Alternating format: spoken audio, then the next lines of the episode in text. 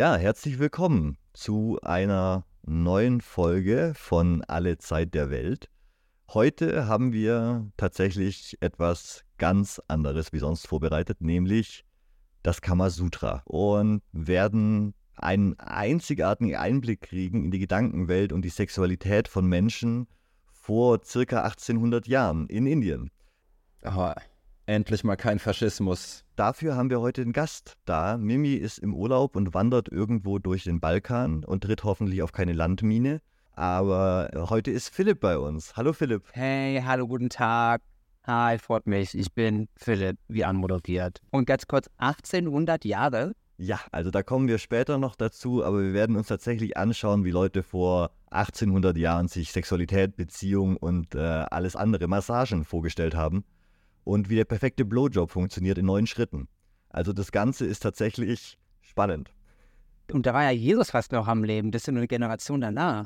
Ja, genau. Also das ist so tatsächlich so die Zeit des frühesten Christentums, dass die ganzen Sachen in Indien aber noch viel, viel älter sind. Da kommen wir später noch dazu. Das Buch wurde quasi als so eine Best-of-Sammlung von einer älteren Tradition zusammengestellt.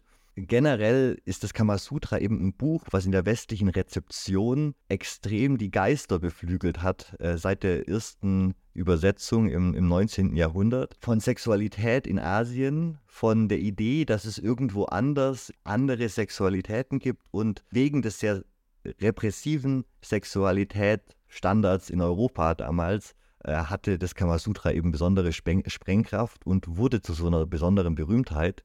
Dabei wurde aber nur ein Kapitel des gesamten Buches, das wieder aus mehreren Büchern besteht mit Unterkapiteln, wurde nur ein Kapitel berühmt, weil wenn ihr in irgendeine Buchhandlung gebt, dann gibt es da zahlreiche Kamasutra-Ratgeber, äh, Bilderbände mit äh, den Stellungen aus dem Kamasutra, kurzen Einführungen und, und Erläuterungen. Aber im Ende wird der Großteil des eigentlichen Werkes immer vernachlässigt zugunsten der sexy Bilder, die die Leute damals so skandalös fanden im 19. Jahrhundert. Naja, also to be fair, ne? Also ich, ich finde das schon, ich finde das schon auch spannender. Also so eine Visualisierung, die dir ins Gesicht gerätscht, ähm, das, ich finde, das ist, also, ne, it's arousing. Und die Texte waren tatsächlich, wurden als so problematisch angesehen, dass äh, die Übersetzung, mit der wir heute arbeiten werden, von 1922, die die deutsche Übersetzung, dass die in weiten Teilen noch mit Latein und Altgriechisch arbeitet, bei den Stellen, wo es wirklich interessant wird, weil man verhindern wollte, dass Kinder das lesen oder Menschen, die nicht gebildet genug sind, um damit umgehen zu können. Zum Beispiel die, äh, die Anleitung, wie man seinen Masseur verführt, äh, war komplett auf Altgriechisch nur, ähm, um sicherzustellen eben, dass, dass dieses Wissen geheim bleibt. ist auch eine spannende Art von Zensur, was einfach nur in toten Sprachen zu übersetzen. Das ist einfach so eine Art von Elitismus, den konnte man sich damals leisten. Ne? Aber das könntest du heute noch machen. Ganz ehrlich, wenn du jetzt irgendwas auf Altgriechisch übersetzt, das kann auch kein Schwein lesen. Also, du kannst es bei Google probieren, aber. Ja, die Theologen schon, ne? Dirty Stories for Theologen. oh, wow. Okay, wild. Und das Kamasutra ist eben, es gibt so ein paar Bücher aus, aus, de, aus dem Altertum, äh, und aus dem Mittelalter, die immer wieder rezitiert werden. Also ein klassisches Beispiel dafür wäre Die Kunst des Krieges von Sun Tzu. Dieser Klassiker über die Kriegsführung aus, aus China, ähm, der in Managerseminaren heutzutage gelehrt wird, von Singapur bis New York, von dem es jedes Jahr hunderte neue Varianten gibt mit Kommentaren, wie du damit ein, ein, dein Leben optimieren kannst und wie du diese alten äh, Kriegsweisheiten quasi dir zunutze machen kannst, um ein erfolgreicheres Leben zu leben. Das gleiche mit Der Prinz von Machiavelli. Das sind so Klassiker, die äh, mit den Namen arbeiten, weil die berühmt sind. Und dann, egal was, an was sie gerade glauben, da in dieses Konzept reinzupressen versuchen. Du kannst quasi ne, da rein interpretieren, was du dann am Ende willst und das dann trotzdem äh, der Prinz oder, oder die, Kunst, die Kunst des Krieges nennen. Ne? Und, und, was steht da, da so drin? Also so ein gesunder Cis-Mann isst drei vollwertige Mahlzeiten am Tag und läuft 10.000 Schritte oder also was? Also bei Sun Tzu stehen tatsächlich eigentlich ganz sinnvolle Sachen drin, wie zum Beispiel, dass man Krieg nur dann führen muss, wenn es wirklich nicht vermeidbar ist, weil eben das Leid für die Bevölkerung so sehr groß ist. Really? Das, nein! Oder dass wir immer die Mittel, um Feuer zu machen, parat halten soll. Das ist ein Lehrspruch, den ich mir als Raucher sehr zu Herzen genommen habe. Deswegen habe ich immer ein Feuerzeug dabei, weil Sun Tzu, Sun Tzu das gesagt hat. Bei mir ist es Räucherwurst hält länger. Ich rauche nicht, aber es gab bei so ein kurzer Kurs. Eine alte Dame, die bei uns auf dem Land gewohnt hat, die ist immer vorbeigekommen und wir haben damals an einer Bushaltestelle geraucht, weil von unseren Eltern dürfen wir nicht rauchen. Und die ist immer vorbeigekommen, hat uns hart ausgedacht und hat immer gesagt, Räucherwurst hält länger.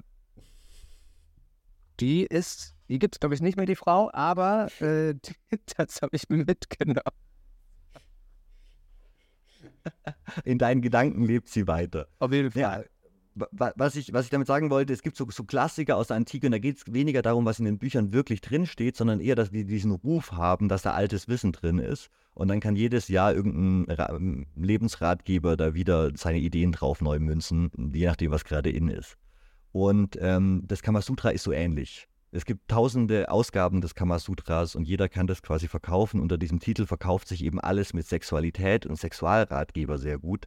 Egal, wie nah du am Ende am, am Original dran bist. Deswegen fand ich spannend, dass wir mal reingucken, was da wirklich drin steht. Ich habe das Kamasutra selber vor, vor ein paar Jahren in Indien gelesen, als ich dort gelebt habe und äh, fand es erschreckend und lustig. Und Wurdest du dabei massiert, als du es gelesen hast? Nein, ich, habe geschwitzt. Ich, ich habe allein geschwitzt und das Kamasutra gelesen. Aber ich hatte sehr viel Freude daran, weil das so unerwartet war, den echten Text zu lesen. Ich habe halt erwartet, dass es da um Sexstellungen geht, wie in den ganzen anderen Kamasutra-Varianten, die danach rausgekommen sind. Und tatsächlich ist es aber eigentlich ein vollwertiger Ratgeber für zwischengeschlechtliche Beziehungen und sexuelle Beziehungen allgemein. Und es ist so ein Ratgeber, der, der das allumspannend bearbeitet.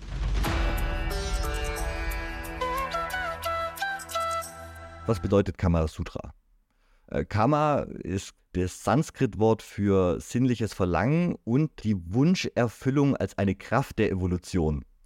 Also äh, Karma als eine, eine Naturgewalt, der Drang des Menschen hin zum Erfüllen seiner sinnlichen Wünsche. Das ist Karma. Im Gegensatz zu Karma. Ne? Sutra ist aber ein Begriff, der einem immer wieder aufkommt, wenn man sich mit indischer Geschichte beschäftigt. Und Sutra bedeutet eigentlich einfach nur äh, indischer Lehrtext äh, in Versform.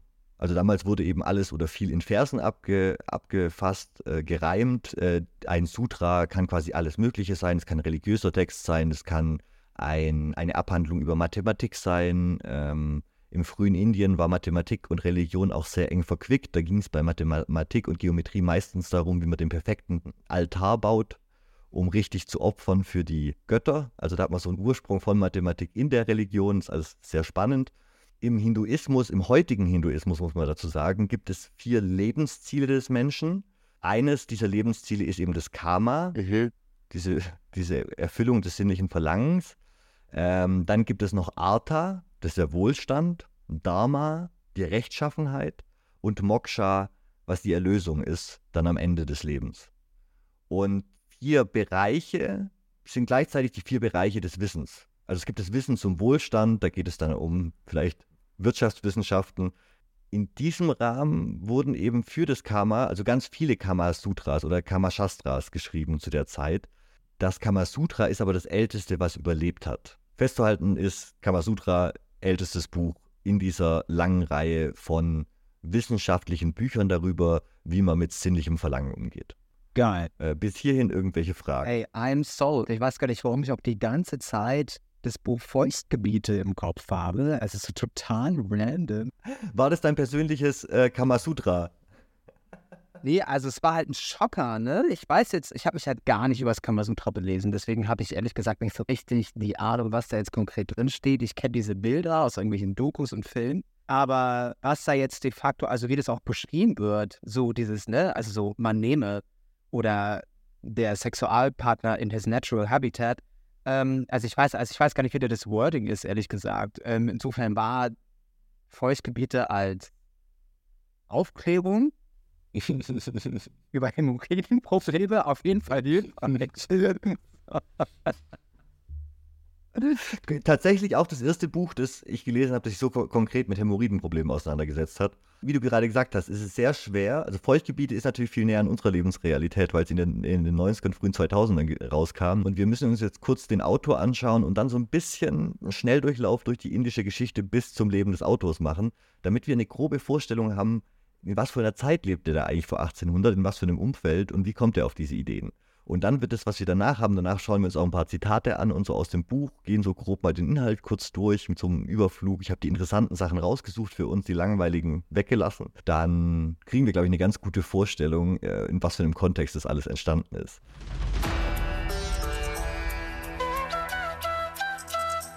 Der Autor heißt äh, Vatsyayana.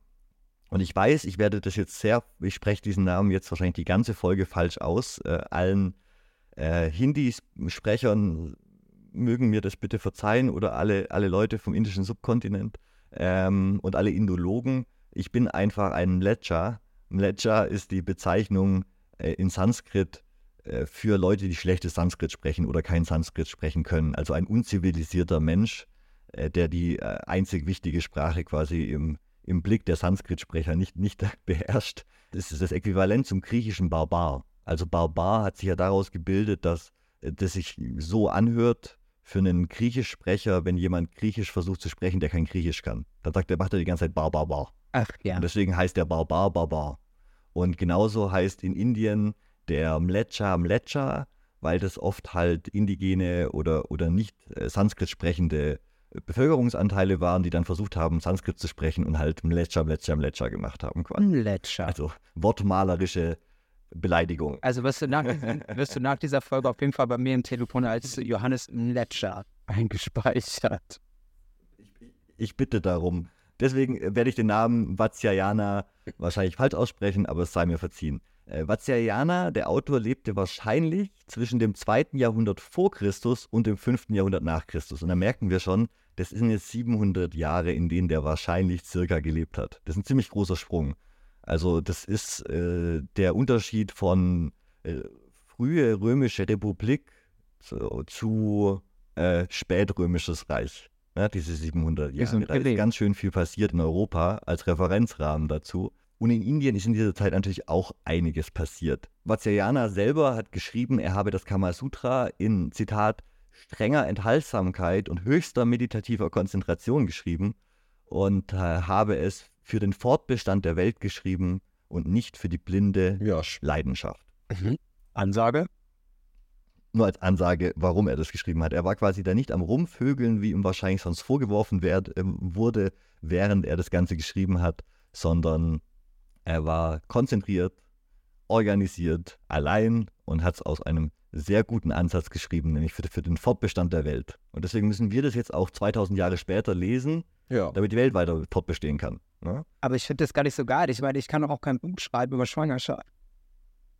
Also so, ich muss es ja dann schon auch irgendwie ähm, praktizieren. Also am lebenden Beispiel. Das ist doch geil. Also der, also er hat es exzessiv praktiziert und deswegen hat er das vorhergesetzt, ah. weil er später tatsächlich äh, lange ausschweifend erklärt, welche, die Frauen in welchem Bereich von Indien wie wild im Bett sind und zu welchen Sachen äh, quasi zustimmen und bei welchen Stämmen man eher ein bisschen aufpassen müsste und da ganze Bevölkerungsteile nach seinen persönlichen sexuellen Erfahrungen charakterisiert und dieses Wissen auch dann quasi in sein Standardwerk über Sexualität festschreibt. er hat später auch Kapitel darüber, äh, wie, wie man Frauen verführt, verheiratete Frauen, und schreibt dann da ganz wichtig rein, er schreibt es nur, damit die verheirateten Männer das lesen und wissen, wie sie das verhindern können. Man muss nämlich wissen, was die Methode des Verführers ist, um dann, ne, also er, er, er, er liefert dir quasi die Einladung zum, also es ist wie so diese YouTube-Kanäle, die dir zeigen, wie man Schlösser knackt und dann sagen, wir machen das nur, damit die Schlossbranche besser und sicherer wird. Ja, genau, genau. Das hat total funktioniert. Ja. Okay, verstehe. Smart gelöst auf jeden Fall von ihm. Äh, jetzt ganz kurz an euch die Frage, wie stellt ihr euch denn Indien im zweiten Jahrhundert vor Christus, beziehungsweise in diesem Rahmen, zweites Jahrhundert bis fünftes nach Christus vor? Ich habe traurigerweise gar keine Vorstellung. Ich stelle es mir sehr schön vor. Viele Bäume, viel Sand, eine tolle Sonne wirklich eine richtig tolle Sonne. Einfach alles ist schick, alles ist bunt bemalt, ähm, tolle Seidenstoffe. Ich denke, ich meine, die haben eine riesen Küste, die werden damals schon dann irgendwie mit Ägypten und ähnlichem äh, einen Haufen Handel betrieben haben, sonst wären die ja später dann für die Briten nicht so interessant gewesen. Also ich stelle es mir eigentlich zumindest in oder an der Küste relativ bunt, relativ reich. Alle sind braun gebrannt, alle sehen toll aus, alle machen Sport, alle gehen ins Gym. Also so, so stelle ich mir eigentlich Indien vor. Tatsächlich bist du da relativ nah dran. Also ähm, Indien hatte zu der Zeit eine extreme Blütezeit. Den Leuten ging es zu der Zeit ziemlich gut, deswegen konnten die sowas machen wie äh, Grundlagenwerke über die Sexualpraktiken schreiben und mussten sich nicht, also es ist ja schon der Maßstab auch von der Gesellschaft, was die mit ihrer Wissenschaft macht und wie viel wissenschaftliche Tradition, also wie, wie viel Freiheit und Zeit, Leisure Time gewisse Bevölkerungsschichten wenigstens hatten, um sich solchen Sachen zu widmen. Mhm. Indien hatte damals, was Wissenschaft angab, anging, was, was Handel anging, was Wirtschaft anging, tatsächlich äh, eine, eine sehr hochentwickelte Kultur und hat damit auch ähm, bis nach ganz Südostasien ausgestrahlt. Und das ist quasi auch die Zeit, auf die die die, die indischen Einflüsse in Thailand, in Kambodscha, auf den Philippinen, auf Bali, in Indonesien zurückgehen. Aber wir starten jetzt unseren kurzen, bevor ich weiter ausgreife, unseren kurzen Speedrun durch die indische Geschichte.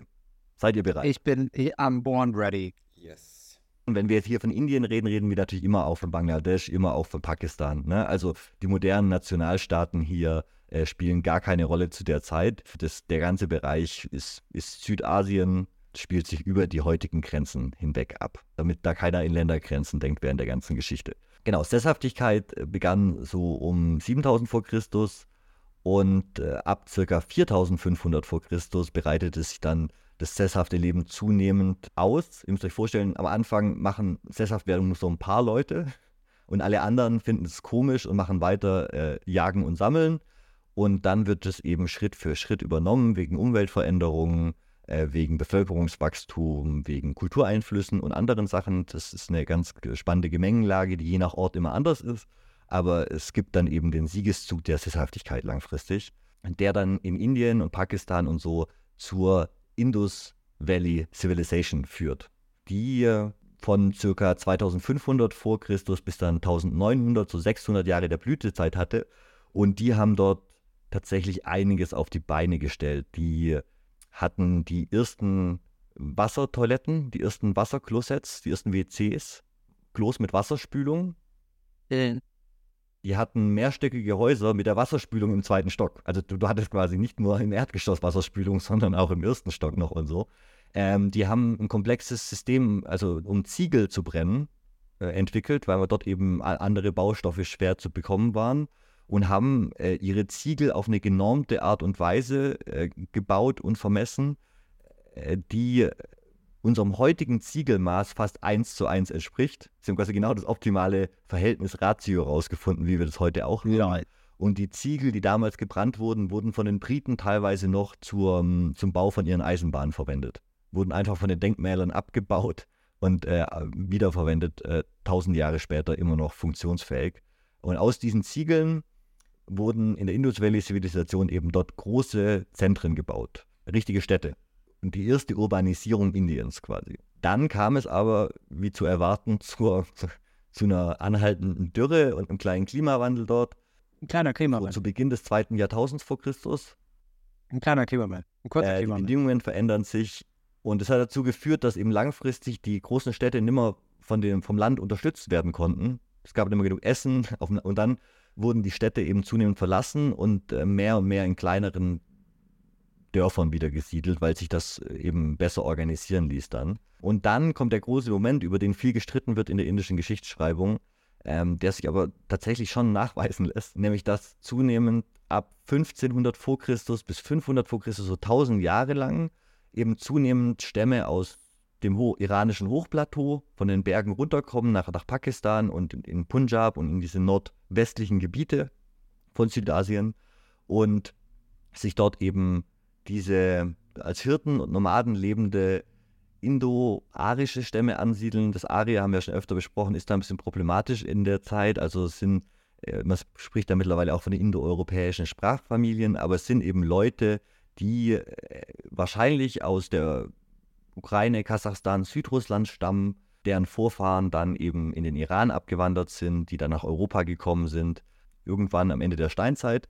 Und genauso stammt eben Iran, also per Persisch oder äh, die Sprachen in Nordindien, die alle auf Sanskrit zurückgehen, also Hindi und die ganzen Untervarianten, äh, sind eben eine Sprachfamilie. auf Hindi heißt mein Name ist Johannes einfach Mera Nam Johannes He. Es ist einfach extrem, extrem verwandt. So, ne? Mhm, mhm. Ähm, und diese Sprachverbindung geht eben auf diese Zeit nach dem Niedergang der Indus Valley-Zivilisation zurück, als diese Hirten aus dem iranischen Hochplateau dann nach Nordindien gekommen sind. Das ist auch der Grund, warum die Nazis sich dann später so dafür interessieren und diese, na, und Savitri Devi die ganze Zeit Mhm. diese, diese komischen Verbindungen spannt, äh, spinnt und so. Ähm, aber das geht, geht eben darauf zurück. Wenn wir dann von den Veden sprechen, so den ältesten religiösen Texten in Indien, die überliefert sind, die gehen eben auf, auf diese Hirten zurück, die ihre Tradition damit gebracht haben, die ganze Zeit von Pferden reden und die Grundlage für den Hinduismus damit legen. Schrift. Aber waren die sich den Grünen, die Hirten und die Inder? Ja, das ist eben nicht ganz klar, was da passiert ist. Das, das ist die große Frage. Also ähm, tatsächlich ist einfach wahrscheinlich, dass es da einen langen, sehr langen Assimila Assimilationsprozess gab, wo eben Teile der Hirten versucht haben, ihre Kultur zu erhalten, aber dann eben auch mit den Sesshaften gemeinsame Sache gemacht haben. Mhm. Und dass die moderne indische Bevölkerung, je nachdem, wo du halt bist, in welcher Region, mehr oder weniger von den Zuwanderern abstammen oder eben von den Leuten, die schon dort gelebt haben. Die sind natürlich auch nirgendwo hingegangen, die Leute. Die haben die ja nicht hin, haben die alle getötet, sondern die kamen da halt hin, haben da halt auch gelebt. Wie wir das später in der Geschichte immer wieder sehen werden. Genau wie dann später die Hunnen irgendwann kommen und die Griechen und alle anderen. Aber irgendwie, die leben halt dann auch alle dort und werden dann nach zwei Generationen auf einmal ganz schön indisch, fangen an, äh, lokale Gegebenheiten auch zu übernehmen. Und die Religion oder die Kultur, die daraus hervorgeht, ist meistens so ein Synkretismus aus Gedanken, die von dem Alten, schon Bestehenden noch übrig bleiben und von den Neuen äh, reinkommen. Also zum Beispiel hast du im frühen Hinduismus in dieser vedischen Zeit eben viel äh, Opferaltare. Da geht es ganz viel darum, den perfekten Altar zu bauen und dann darauf Blutopfer zu bringen. Was jetzt mit dem heutigen Hinduismus nichts zu tun hat, natürlich. Ne? Wo es jetzt keine Blutopfer mehr gibt, sondern wo man, wo man Milch über eine Steinstatue stattdessen gießt. Oder Räucherstäbchen anzündet. Das ist sehr sympathisch. ja. Damals ging es darum, riesige, ri genau, und, und wie, wie wir da hinkommen, werden wir gleich noch ganz kurz besprechen. Aber die Urform davon ist quasi, wir haben die Leute, die hatten, die in den Städten waren und die die perfekten Ziegel gebaut haben. Und dann kommen die Nomaden mit ihrem Blutritus und ihren Opferideen. Ne, am Ende machen sie die große Altare aus Ziegeln um die Blutopfer für die Götter, Götter der Nomaden. Also verstehst du, es gibt diesen Synkretismus. Du verwendest dann eben Elemente aus der alten Religion, nimmst Sachen aus der neuen und wird was Neues daraus geschaffen. Schley. Integration. So funktioniert Kultur halt. Aber äh, Integration. moderne Nationalismen in Indien tun halt immer so, äh, und, und Faschisten heutzutage dort von der RSS und so, die tun eben so, als wäre die indische Kultur seit 5000 Jahren beständig, als wäre der Hinduismus unverändert und als hätte das nie externen Einfluss geben können, weil alles muss aus Indien kommen und so. Und das ist halt nichts als geschichtsrevisionistischer Unsinn. Es gibt, liegt halt dazwischen. Es waren auch nicht, die, die Briten haben halt behauptet, da wären die äh, heroischen indoarischen Stämme eingeritten und hätten die, die indigene Bevölkerung unterworfen als, als Äquivalent zu ihrer Unterwerfung Indiens. Damals kamen unsere Vorfahren und haben das schon mal gemacht. Jetzt kommen wir äh, Briten wieder und machen das weiter. quasi, ja? Mhm. So wurde Wissenschaft damals, Sprachwissenschaft äh, genutzt. Ja. Und jetzt sagen indische Nationalisten als Gegenbewegung dazu, nee, alles muss aus Indien gekommen sein, nichts kann von außen gekommen sein. Und die Wahrheit liegt halt dazwischen irgendwo. Ist halt nicht dieses Schwarz-Weiß-Denken, was von, von, von Propaganda auf beiden Seiten instrumentalisiert wurde. Vom British Empire genauso wie von den heutigen Faschisten dort. Oder Nationalisten oder wer auch immer. Das, das geht ja auch gar nicht. Also, wenn wir von über 2000 Jahren ähm, Geschichte sprechen, jetzt nur mal ne, eine random Number, da haben sich ja auch die Landesgrenzen nochmal komplett verzogen. Also, du kannst ja auch gar nicht, also, du konntest es ja auch gar nicht so klassifizieren und kategorisieren. Ne? Natürlich gab es Ballungszentren in den jeweiligen Staaten, aber das geht ja, ist ja totaler Mumpitz. Aber gut, naja, einfach mal claim, einfach mal ein bisschen exaggeraten, Genau. einfach mal ein bisschen mehr wollen, als man hat, und dann hast du schon alles, was du brauchst. Genau, und auch einfach die Sachen einfacher machen. Mhm. Also, es ist halt auch immer schwer zu sagen, wir arbeiten in so einer Grauzone mit Eventualitäten und dann war das ein bisschen so und ein bisschen so und hier war regional unterschiedlich und so, ne? Äh, statt zu sagen, genau so war das und zwar die ganze Zeit so. Das ist natürlich viel einfacheres, äh, viel einfache Story, die man, die man den Massen auch verkaufen kann. auf jeden Fall gab es da eben diese Zeit der Einwanderung, die vedische Zeit äh, mit kleineren Siedlungen und dann kam es zu einer zweiten Urbanisierung ab dem 6. 6. Jahrhundert vor Christus. Und jetzt bewegen wir uns ja schon fast in den Rahmen, wo Vatsyayana gelebt haben könnte. Und in dieser zweiten Urbanisierung, im Norden von Indien müsst ihr euch so ein bisschen die, südlich des Himalayas fließt der Ganges entlang und in diesem Tal äh, haben sich dann eben verschiedene kleine Königreiche gebildet, die dann nach und nach vereint wurden. Und in dieser Zeit äh, hat eben Buddha gelebt.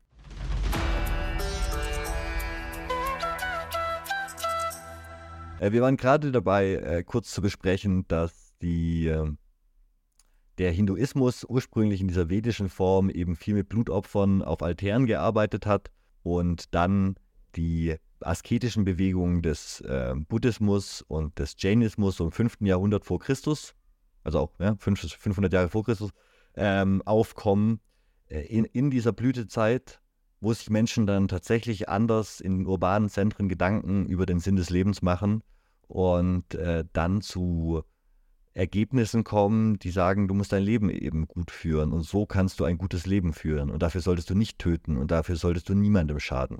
Und aus dieser Zeit kommt eben die Karma-Lehre und ähm, das hat dazu geführt, dass dann, es war so ansteckend und war so logisch und so, so modern im 5. Jahrhundert vor Christus im Vergleich zu diesen damals schon uralten Blutopfern mhm. mit tausenden Jahren Vorgeschichte mhm, quasi. Ja äh, dass ein Großteil der Bevölkerung in diesen urbanen Zentren und im Norden tatsächlich scheinbar zum Buddhismus konvertiert ist und zu, zum Jainismus und anderen asketischen Bewegungen. Und damals eben auch große Philosophien entstanden, wie die Charvaka zum Beispiel, die äh, reine Materialisten waren, alle Religionen abgelehnt haben, die Sachen gesagt haben wie, es gibt kein, äh, kein Sakrileg, du kannst auf beiden Seiten des Ganges äh, eine Kuh töten, no problem.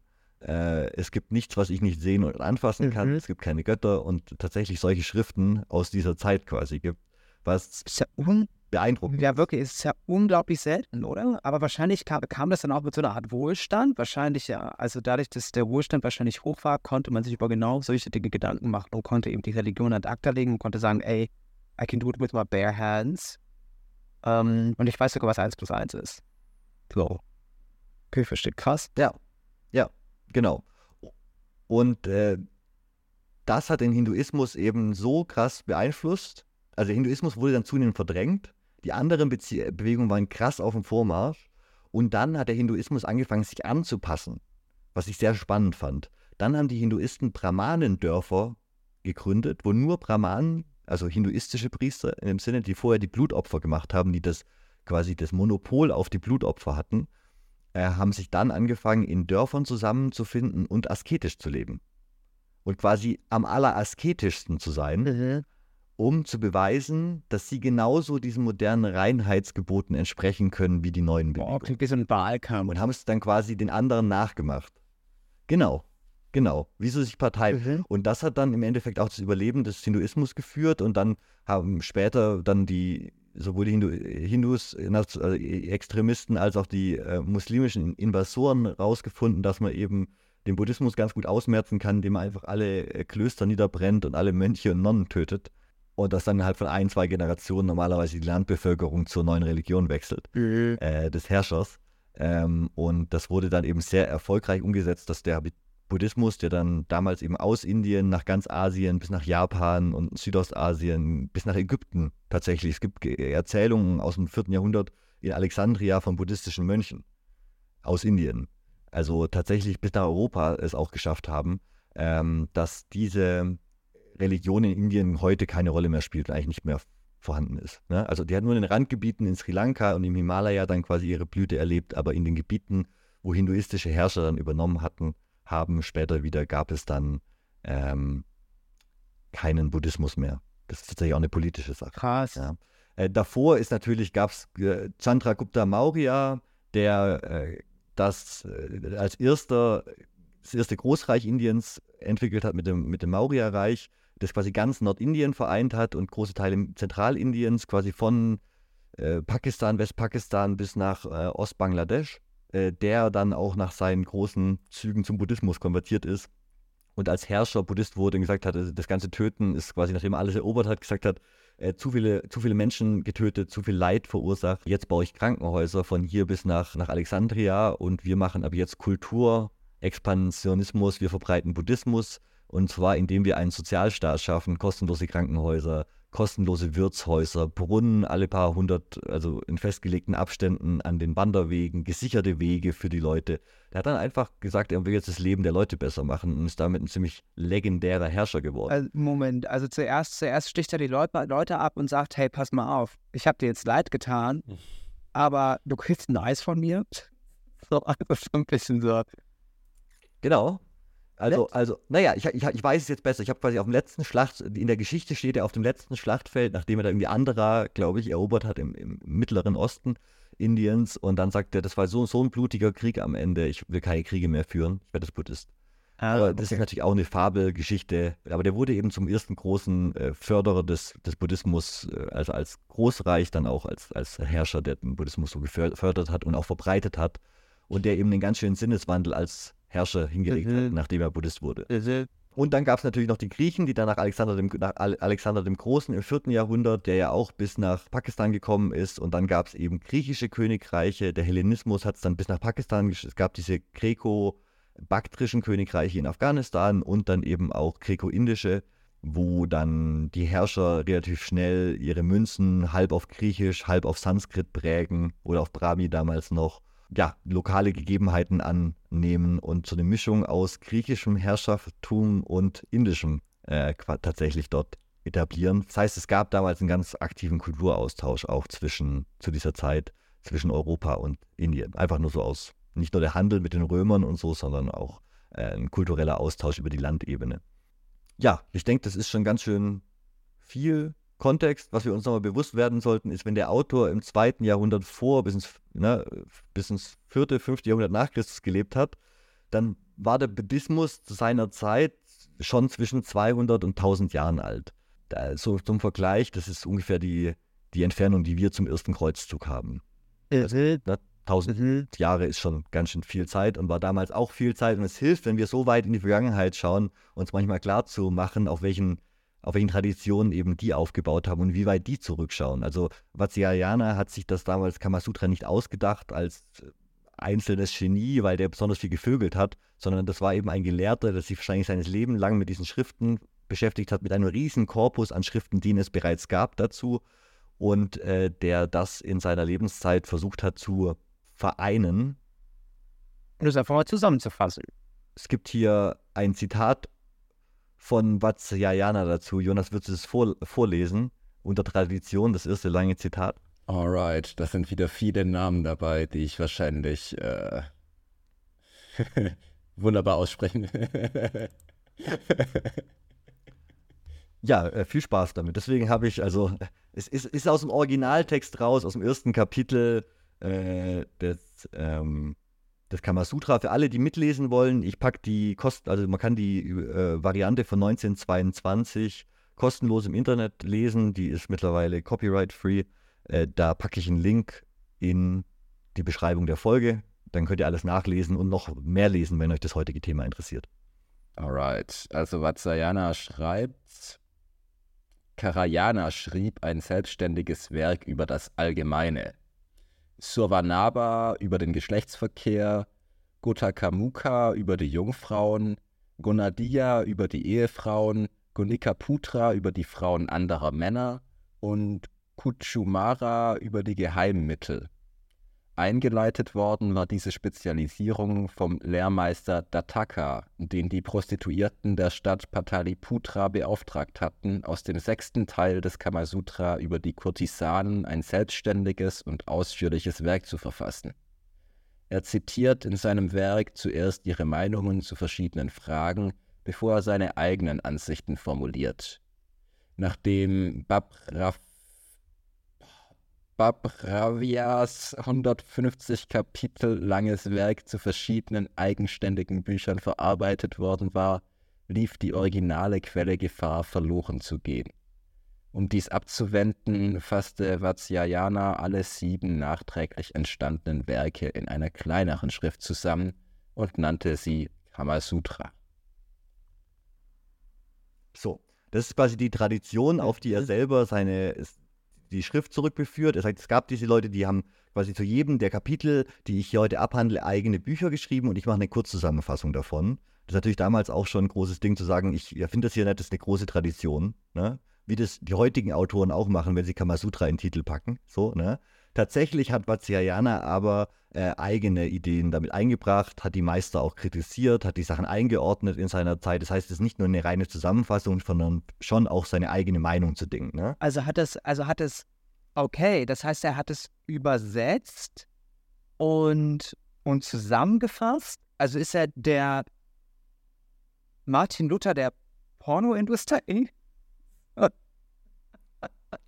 Er musste es nicht übersetzen. Es war damals alles in Sanskrit und er hat es auch in Sanskrit abgefasst, sein Ding. Aber er hat natürlich quasi um vor 2000 Jahren selber auf eine über 1000-jährige Tradition zurückgeguckt, blickt von Schriften über Sexualität in Indien und hat die quasi jetzt hier zusammengefasst und nennt quasi seine Quellen. Was ich da sehr spannend finde, ist eben, dass eine seiner Hauptquellen von Prostituierten in Patliputra, heutiges Patna in Bihar, Bihar ist einer der ärmsten Bundesstaaten heute und war aber damals das Zentrum der Macht für das Mauryan Empire, über das wir schon geredet haben, und quasi äh, das große kulturelle Zentrum der Zeit.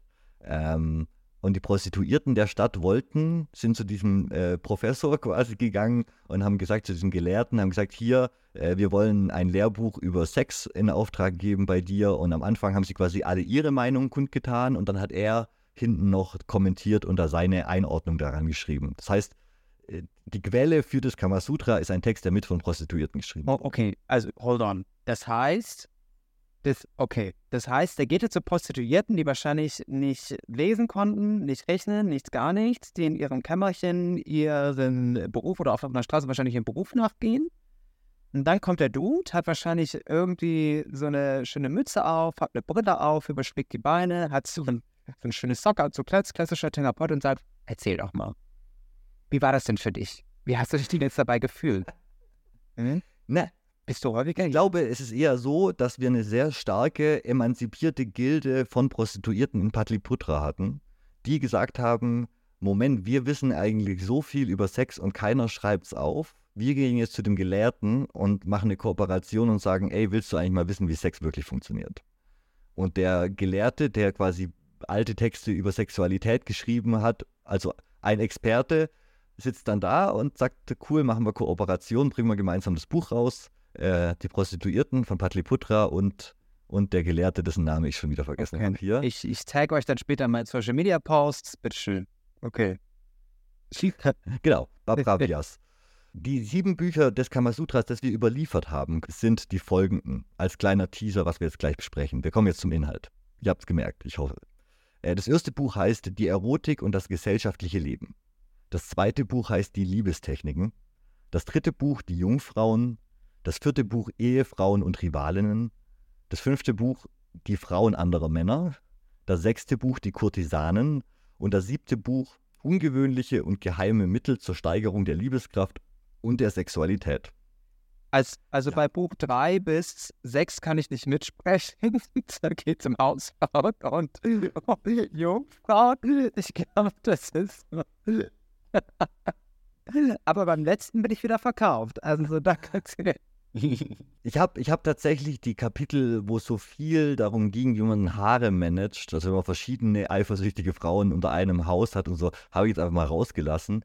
Falls ihr tatsächlich in einer ähm, Beziehung lebt, äh, wo ihr mehrere Frauen habt äh, oder einfach mehrere Partner, dann empfehle ich euch dieses Kapitel natürlich äh, vollkommen. Aber da könnt ihr einfach selber nachlesen. Der Link ist in der Beschreibung, wie ich schon gesagt habe. Generell, das liest sich jetzt schon mal fast wie so ein moderner Ratgeber, diese, diese Buchkapitelüberschriften. Äh, du hast quasi zu den verschiedenen Bereichen Wissen, das er zusammengefasst hat und du kannst es nachschlagen, wenn du konkret zu einzelnen Themen auch nur was wissen willst. Kannst also, wenn du direkt die Frau deines Nachbarn verführen willst, kannst du direkt zu den Frauen anderer Männer springen und kriegst dann da dein Wissen. Das finde ich also, ne, ist schon gut geordnet alles. Den Text, den wir vorhin jetzt gerade eben schon ein bisschen zitiert hatten, kommt aus dem ersten Buch, aus dem ersten Kapitel des ersten Buches, wo er quasi seine Quellen nennt. Im zweiten Kapitel des ersten Buches spricht äh, Vatsyayana ganz kurz über die vier ursprünglichen Lebensziele. Karma, Artha, Dharma und Moksha. Verlangen und Wunscherfüllung, Wohlstand, Rechtschaffenheit und Erlösung. er schreibt was, was mich jetzt beim, als ich es nochmal gelesen hat, was, was ich sehr spannend fand, nämlich er schreibt, äh, dass sich dieses Buch nicht mit dem vierten Lebensziel der Moksha, der Erlösung, befasst, da, Zitat, sie unfassbare Dinge wie Gottes Existenz, Jenseits und Wiedergeburt voraussetzen. So teilt er im Kamasutra die Lebensziele in drei Phasen ein, nämlich die Kindheit bis zum Alter von 16 Jahren, zu Wissenserwerb, Beruf und so, ja, um die Mittel zum Reichtum zu erlangen. Die zweite Lebensphase Jugend dauert dann bei ihm bis zum 70. Lebensjahr.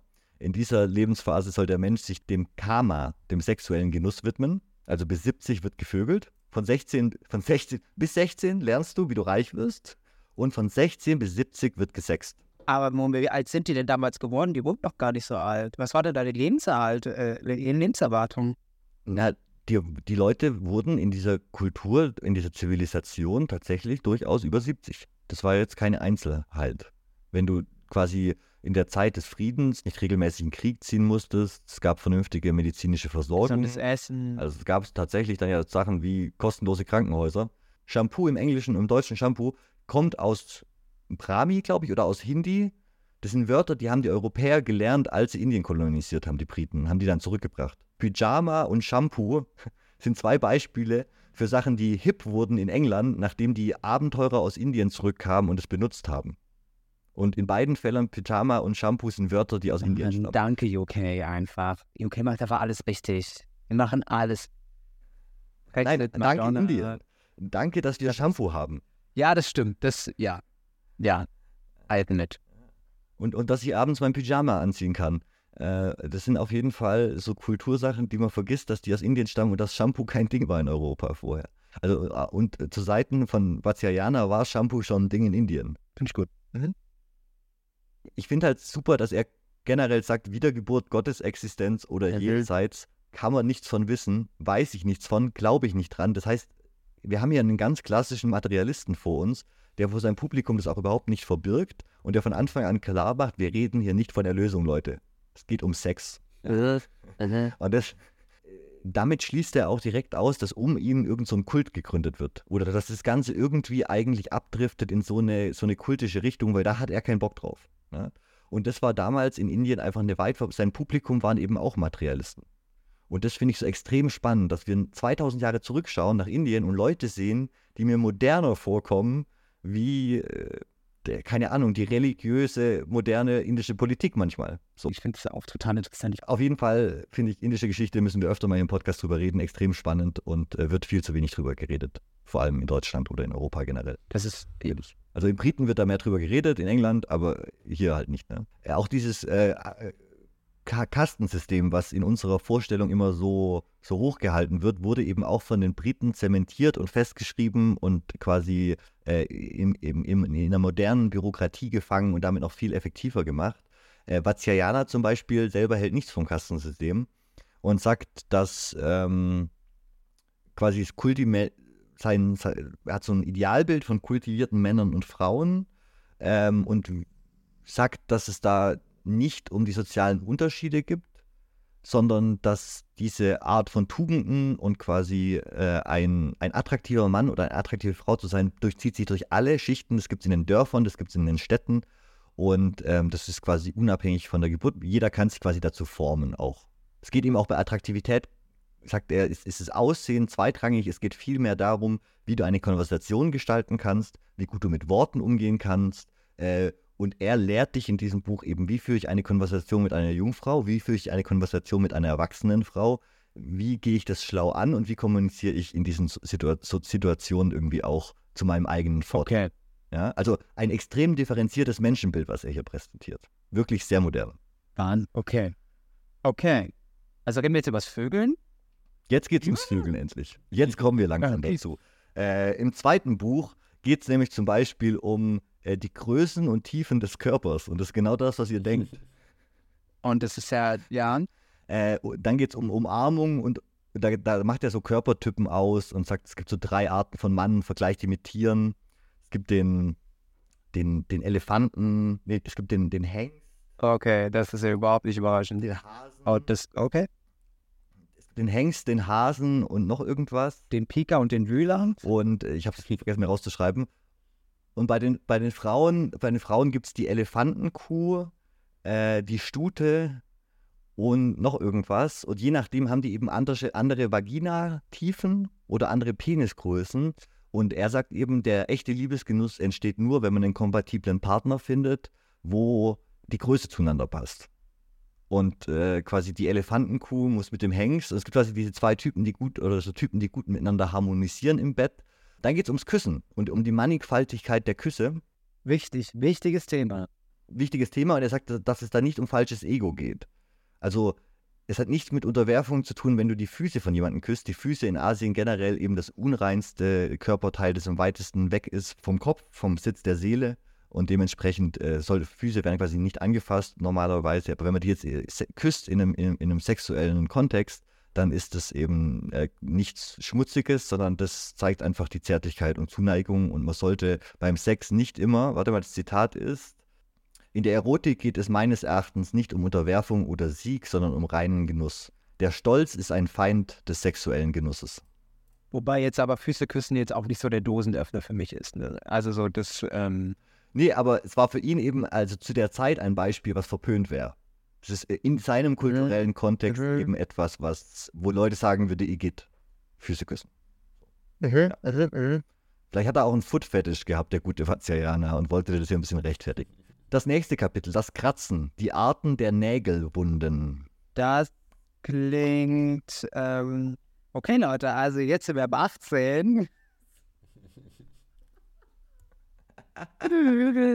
okay also beim Kratzen und äh, auch das gleiche mit dem Beißen im nächsten Kapitel, die Regeln für das Beißen mit den Zähnen, ähm, gilt dieses Zitat, äh, wenn die Liebenden rücksichtsvoll und diskret miteinander umgehen, wird ihre Liebe selbst in 100 Jahren nicht vergehen. Allgemein gilt, dass eine Frau einen Mann nicht dulden soll, der sie trotz ihres Verbotes kratzt oder beißt. Wie in einem Wutanfall soll sie mit ihm kämpfen, seine Kratzer und Bisse doppelt vergelten. Nein heißt nein. Wichtig. Nein heißt Nein und wenn er das nicht akzeptiert, dann gibst du ihm doppelt zurück, was er gerade gemacht hat. Verstehst du? Das finde ich eine sehr gute Regel, die oft vergessen wird bei diesen ganzen Nein heißt Nein-Seminaren. Ja. Nämlich der letzte Schritt, den Vatsiayana hier mit einbezieht. Wenn es dann trotzdem nicht akzeptiert wird, dann äh, wirst du hier zur wilden Furie und dann wirst du ihm aber äh, in einem Wutanfall soll sie mit ihm kämpfen, seine Kratzer und Bisse doppelt vergelten. Sehr geil. Sehr cool. Ja, finde ich richtig wichtig. Kann man so unterschreiben. Dann haben wir das Korpulieren. Stellungen beim Verkehr. Demiris coiticus. Coiticus. Demiris coiticus. Ähm, genau, das ist der einzige Teil. Das ist dieses Unterkapitel, das im Westen legendär wurde in der Rezeption. Das ist das einzige Unterkapitel, was immer rezipiert wird, wo eben die verschiedenen Sexualstellungen beschrieben wurden. Mit Bildern.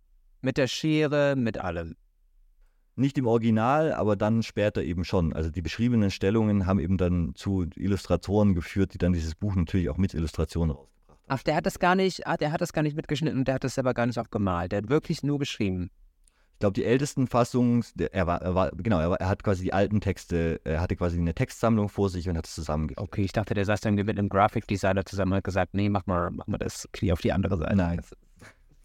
Okay, verstehe. Nee, die, die, die Kunststile, die man so in diesen indischen Bänden sieht, sind auch oft von so tausend Jahre später.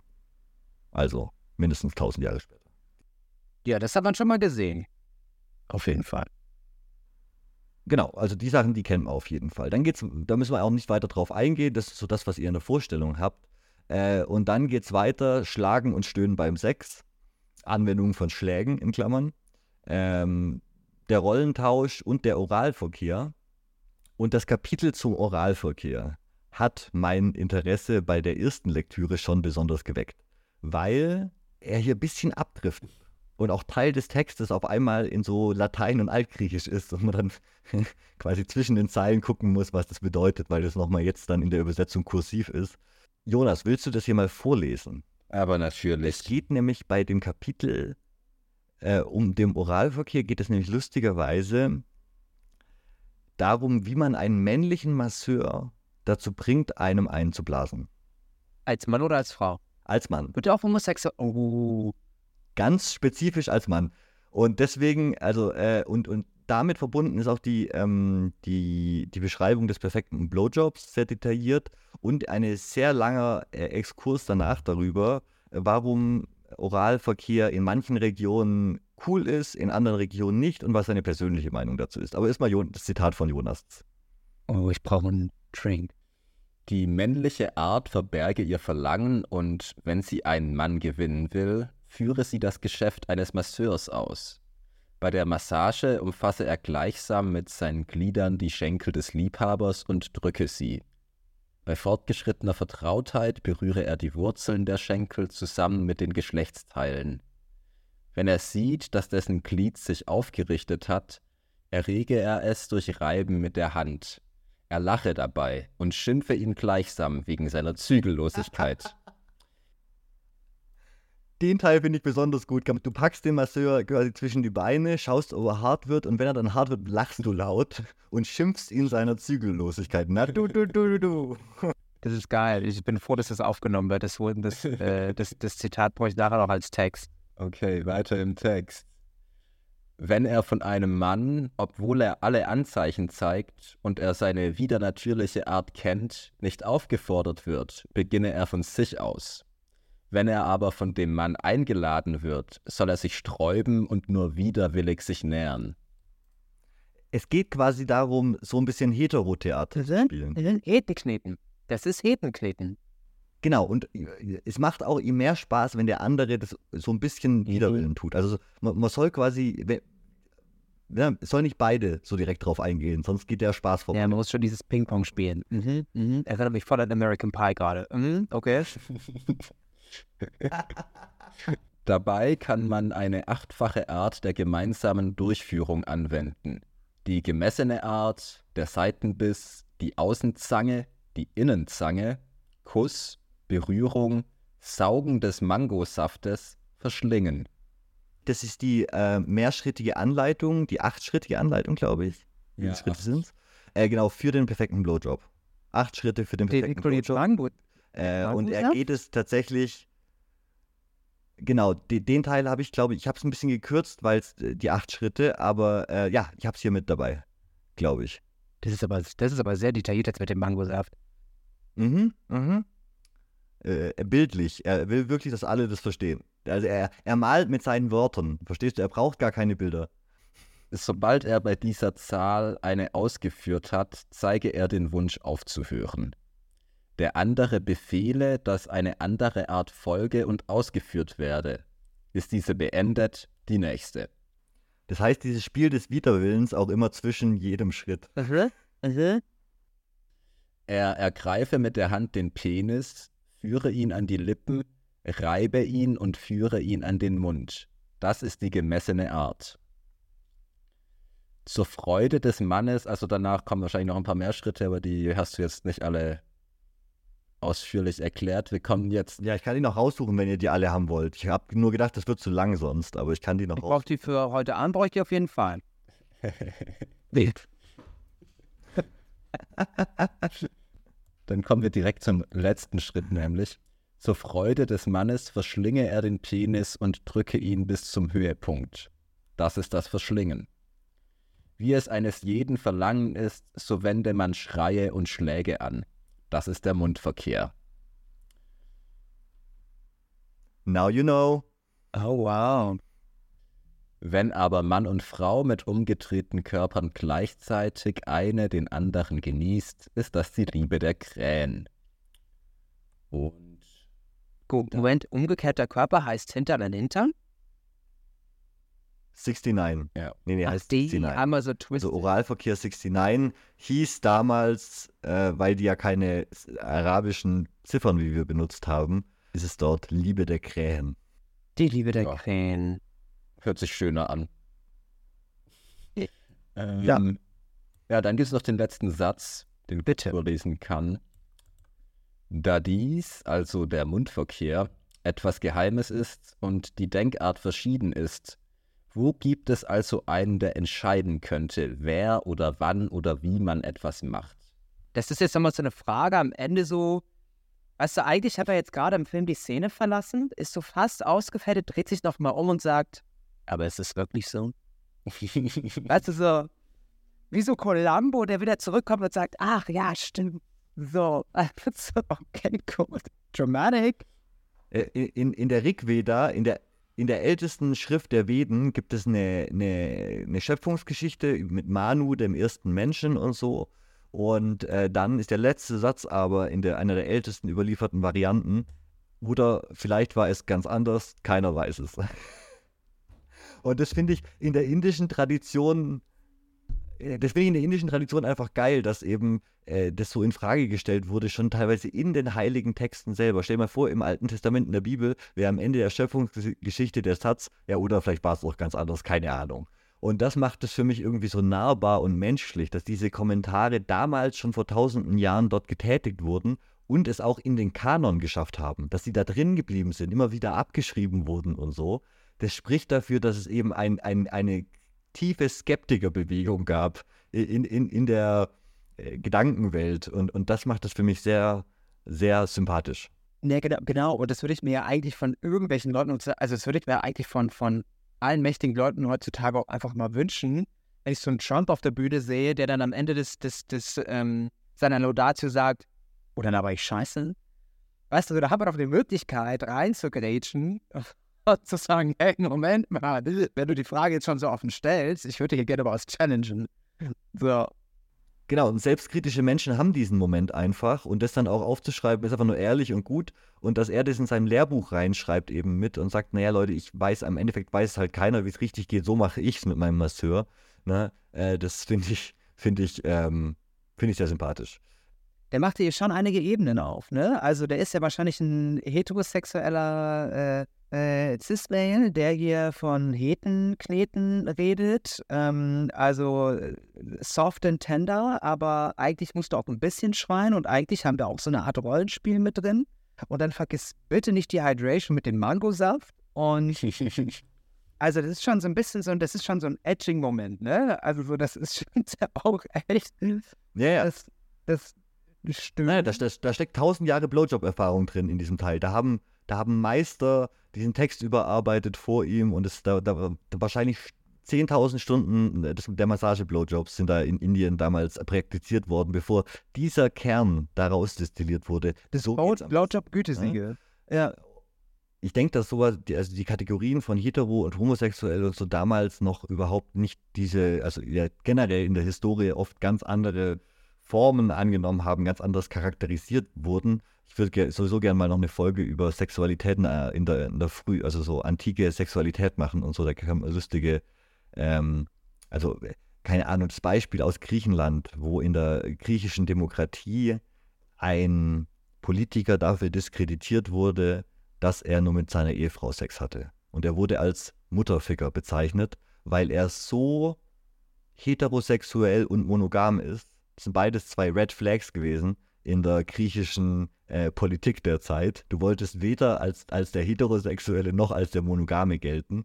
Äh, und er war beides und dafür wurde er von seinen politischen Gegnern runtergemacht als Mutterficker bezeichnet auf der öffentlichen Ebene vor, vor dem gesamten Plenum. Und diese Rede haben wir. Und also äh, ganz spannende Beispiele, was eben als nicht normativ galt zu der Zeit. Du solltest, äh, wenn, wenn du nicht mit 16-jährigen Jungs im Gymnasium, also im, im, im Gym Sex hattest, wenn du nicht im Fitnessstudio 15-Jährige oder 16-Jährige aufgerissen hast, dann warst du ein Perverser. Du, also diese, also so diese, diese Heterose Heterosexualität und, und diese Monogamie, das, also so, die da anscheinend diskreditiert wurde, das klingt so ein bisschen nach dem Berlin Welcome Package, ne? Also du musst eine offene Beziehung haben und eigentlich musst du auch beide Geschlechter verarzten können. Also so ein bisschen, möchtest du wirklich nach Köln ziehen? That's what you have to do. Äh, finde ich sehr spannend, wie sich das über die Zeit eben auch alles verändert und verschiebt. Also äh, einfach ganz andere, ganz andere Bewertungskriterien angelegen hat. Also es ist nicht viel Zeit, also deine Frau ist zum Kinderkriegen da und den Hofstaat verwalten, so ein bisschen wie im antiken Griechenland und so. Und mit wem du aber Sex hast und wirklich deine Zeit verbringst, sind deine Boys. Ja. I can relate. Äh, ganz, ganz spannend. du brauchst jetzt nur eine Frau, äh, die, die deinen Hofstaat führt. Für Wirklich, ja. Tine Wittler richtet für sie ein. Im, im, im dritten Buch äh, geht es dann so tatsächlich um so, um so Beziehungen nochmal. Und ähm, da fand ich besonders einen Satz sehr schön.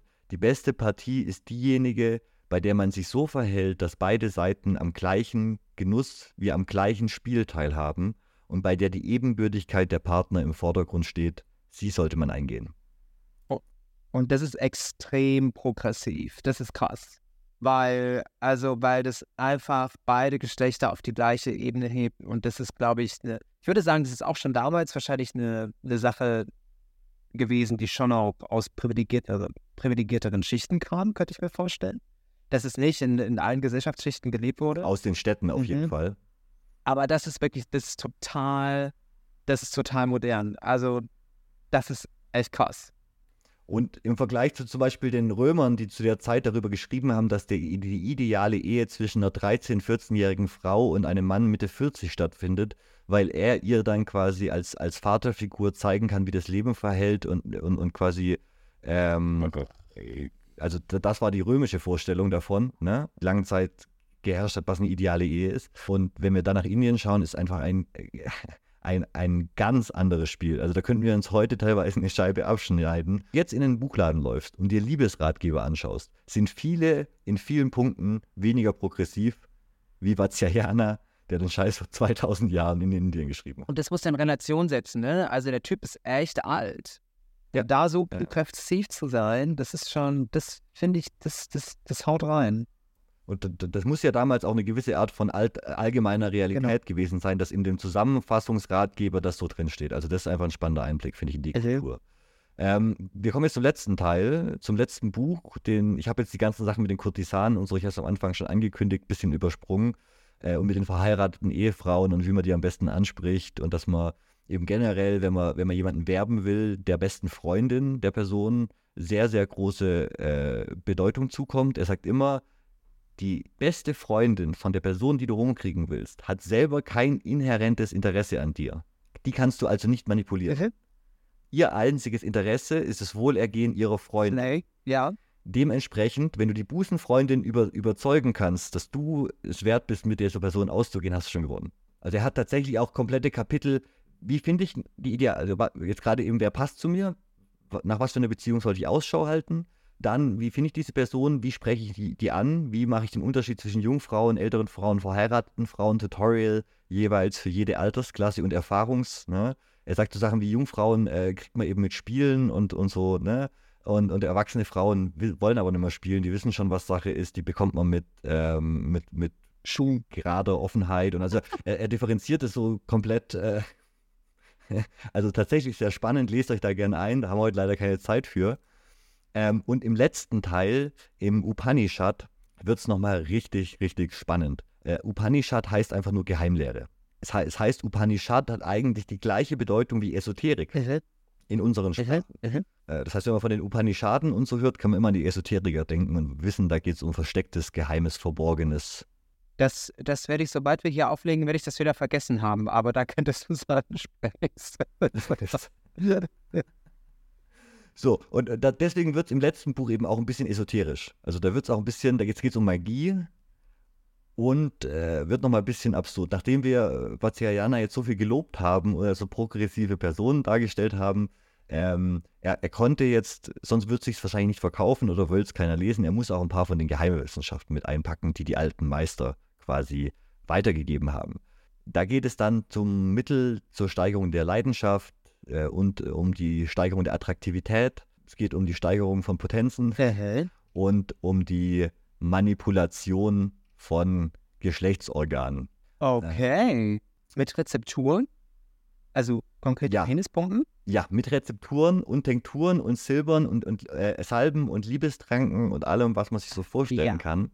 Ich habe mal euch ein Zitat rausgesucht also ein, ein Kommentar ist, dass es eben, dass diese, dass diese Rezepte leider wegen der komischen äh, Zutaten heute schwer sind, irgendwie äh, zuzubereiten und viele der äh, Einzelzutaten noch einfach nicht bekannt sind, was das genau bedeutet. Hä, einmal DM. Ja. Zum Beispiel wird äh, das Herz eines Mungos, Hyänenaugen und gemahlene Kamelknochen ähm, verwendet und eben viele Pflanzennamen, wo man heute nicht mehr ganz sicher ist, was das genau ist.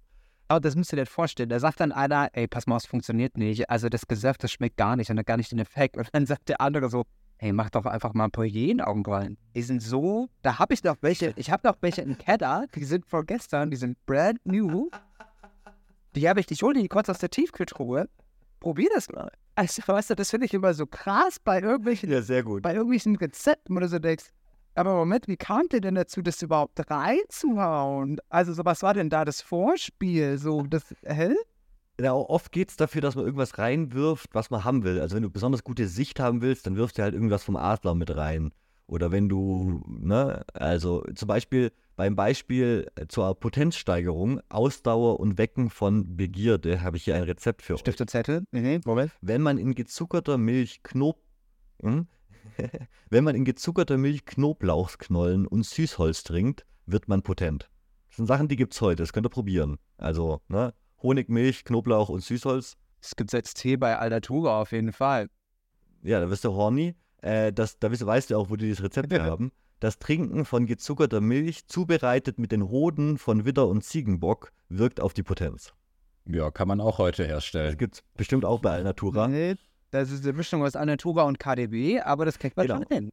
Kriegt man schon hin. Heute noch kurz Widderhoden kaufen. Moment, Ich bin kurz unterwegs, ja. muss kurz weg. und für Penisvergrößerung und zur Erweiterung enger Scheiden habe ich auch ein gutes Rezept gefunden. Das hört sich aber ein bisschen schmerzhaft an. Man salbe den Penis mit den Stacheln des auf den Bäumen lebenden Gewürms, reibe ihn zehn Nächte mit Öl ein, salbe ihn immer wieder und reibe ihn nochmals ein. Wenn er auf diese Weise Geschwulst zeigt, lege man sich mit dem Gesichte nach unten auf das Bett und lasse ihn durch ein Loch in demselben hängen. Also im Bett. Wenn man dann mit kühlenden Essenzen den Schmerz gestillt hat, bringt man den Penis entsprechend der Entwicklung der Geschwulsten zur vollen Geltung. Das ist die Schwellung auf Lebenszeit bei den Lebemännern, die den Namen von Insektenstacheln herrühren führt. Diese und andere Mittel erlerne man von geeigneten Leuten. Das sind die Mittel, den Penis zu vergrößern. Das heißt, der macht die Porn oft durch die Stacheln, dann haust du irgendwelche Öle rein, vergiftest das Ding und sorgst eigentlich dafür, dass du eine Entzündung auf Lebtage hast. Und du schläfst halt auch auf dem Bauch mit, dem, mit, mit deinem Glied durch so ein Loch runterhängen, damit das Blut da drin bleibt und nicht ab kann. Dass du quasi diese Schwellung quasi äh, nicht abschwellen kann. Liegst du quasi äh, mit so einem Glory Hole Du, aber ja, ich meine, was machen wir? Also, keine Ahnung, äh, Anfang Oktober, ich habe gestern mit einem Kumpel erst darüber gesprochen, der hat so gefragt, sag mal, was machen wir? Machen wir jetzt die nächste Runde Botox wieder? Sag ja genau das Gleiche. Also, du spritzt dir einfach ein bisschen Gift Also das ist auch halt Nervengift, was du dir unter die Haut Ja. spritzt, ne? und Ja. der macht nichts anderes. Also, das klingt jetzt ekelhaft, aber, also, 2000 Jahre transportiert. Ich kann mir halt vorstellen, dass das irgendwelche Leute zu Hause do, do probiert haben vor, vor 2000 Jahren und dann das Geschwulst irgendwie doch nicht so einseitig perfekt kam und dann hast du das so ein, also dann, dann hast du so einen einseitig geschwulstigen, verstü- verstümmelten Penis auf Lebenszeit und denkst dir, äh, was ja, ja, na fuck, das hat doch nicht so funktioniert. ne? Du hast halt auch nur ein, du hast nur ein Leben und nur einen Penis. Und äh, den dann so zu verstümmeln, Man, man konnte natürlich auch keine äh, äh, Google-Bewertung damals geben. Ne? Also, so, also die, die fünf Sterne hat er da wahrscheinlich nicht gekriegt, nehme ich mal an. Aber ähm, du, hey, das sind also nützliche Hausmittel von Mutti, fragt mutti.de. Ähm, aber was ich, also ich, das sind halt wilde Dinge, ne? Aber am Ende des Tages, ich, ich hatte mal eine Freundin, eine sehr gute Freundin von mir damals, als ich Teenager war, die hat eine Ausbildung zur OP-Schwester gemacht. Und die hat mir einfach immer mal wieder so ein bisschen getroppt, was denn da eigentlich so passiert. Und, und wer da eigentlich in, in diese Notfall-OPs kommt. Und da gab es schon auch echt immer wilde Dinge. Also die Leute sind auch schon gewillt, wirklich wilde Dinge auszuprobieren. Deswegen ist es Und sich einzuführen. Ey, auf jeden Fall. So, und es ist, hey, ich meine, Free Sexuality, ne? Also so, mach was du möchtest, solange dir das nicht wehtut und du anderen dabei nicht wehtust, kannst du ähm, dich mit sämtlichem Gemüse irgendwie äh, beglücken. So, kein Ding. Aber, aber am Ende des Tages ist das mindestens genauso wild wie das, was er beschrieben hat, ne? So. Ja, ja. Nee, und Vatsayana sagt auch, diese ganzen magischen Sachen soll man nur machen, wenn keiner zu Schaden kommt dabei und so. Und er, er, er, er, er ortet das auch direkt wieder so sehr vernünftig, wie er halt ist, ein.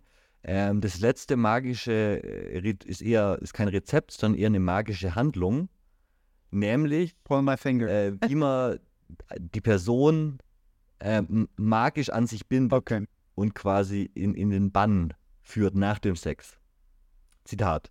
Wenn ein Mann am Ende des Liebesaktes seine Samen in der linken Hand auffängt und ihn mit, der link mit dem linken Fuß der Frau in Berührung bringt, wird sie in seinen Bann geraten.